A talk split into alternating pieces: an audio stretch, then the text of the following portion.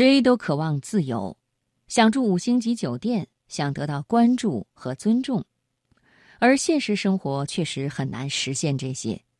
早高峰末班车，放凉了都没时间打开的外卖，酸痛的颈椎和干涩的双眼，都让人有一种被束缚的无力感，好像只有一场说走就走的旅行才能让自己解脱。所以我们才会渴望远方，远方有诗，有自由，有梦，而眼下只有苟且。但生活真的像你想象的这样吗？答案并不尽然。接下来的读心灵，我想和朋友们一起来分享一篇文章：你想要的远方，永远都在前方。作者：陶瓷兔子。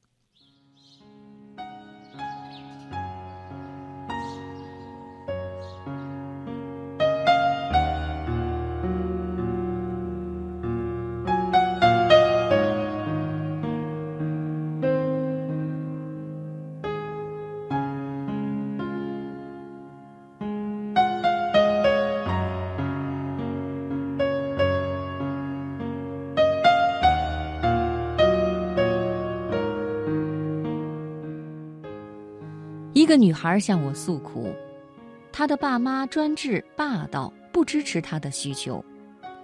她有位朋友报了欧洲游的旅行团，天天在朋友圈晒夕阳海岸和广场上的白鸽，令她心动不已，准备也去潇洒一次，申请停薪留职，但苦于囊中羞涩，不得不开口向父母求助，却没想到吃了闭门羹，爸爸声色俱厉。妈妈苦口婆心，上演了一出男女混合双劝。你才工作多久啊，就要任性的休长假？不是说公司最近很忙吗？你怎么能掉链子呢？这点苦都吃不了，以后怎么办呢？他被说的气结，来找我吐槽，说他们根本就不知道我过的是什么日子，无休止的加班，异常烦躁的状态。我就是想出去散散心，又不是不回来工作了。再说，等我以后挣了钱还他们不就行了吗？至于吗？我想了想，问他：“那你回来以后就不受气、不加班了吗？还是干脆就准备跳槽？”他秒答：“哪儿想那么多？先出去再说。回来要是还这样，那我就再找机会出去玩呗。”可然后呢？生活不会因为你侥幸逃开了他的一次攻击，就心慈手软放过你。他有时会给你变本加厉的为难。等到比你晚入职的年轻女孩成了你的主管，等到自己年岁不小却无一技之长，陷入留不下、走不了的困境中，你又能往哪儿逃呢？我第一份工作是给一位美国老板做口译。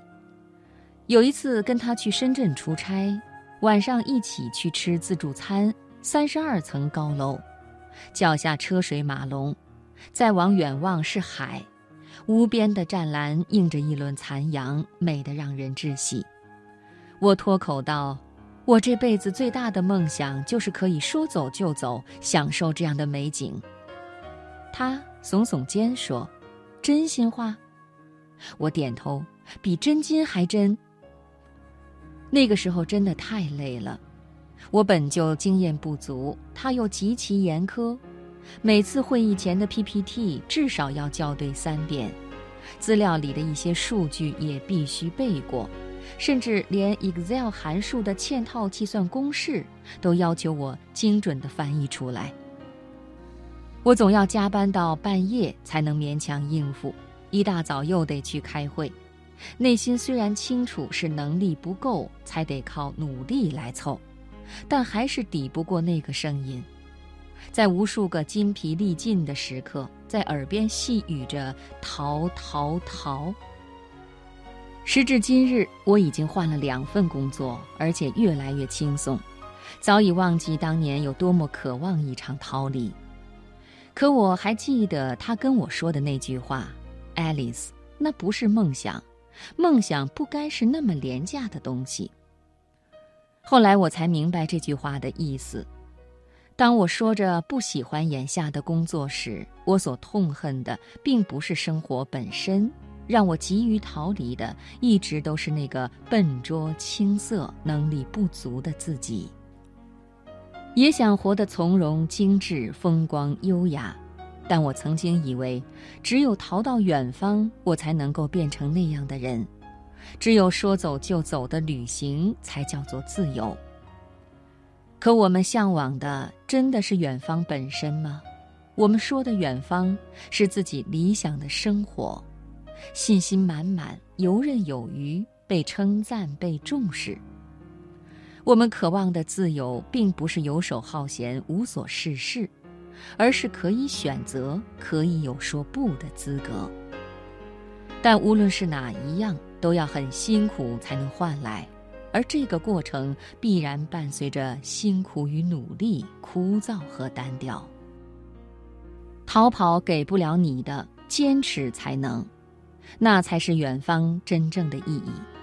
你想得到的东西，想遇到的人，想去的地方，归根到底都是你想要成为的自己。那不仅仅在远处，也在前方。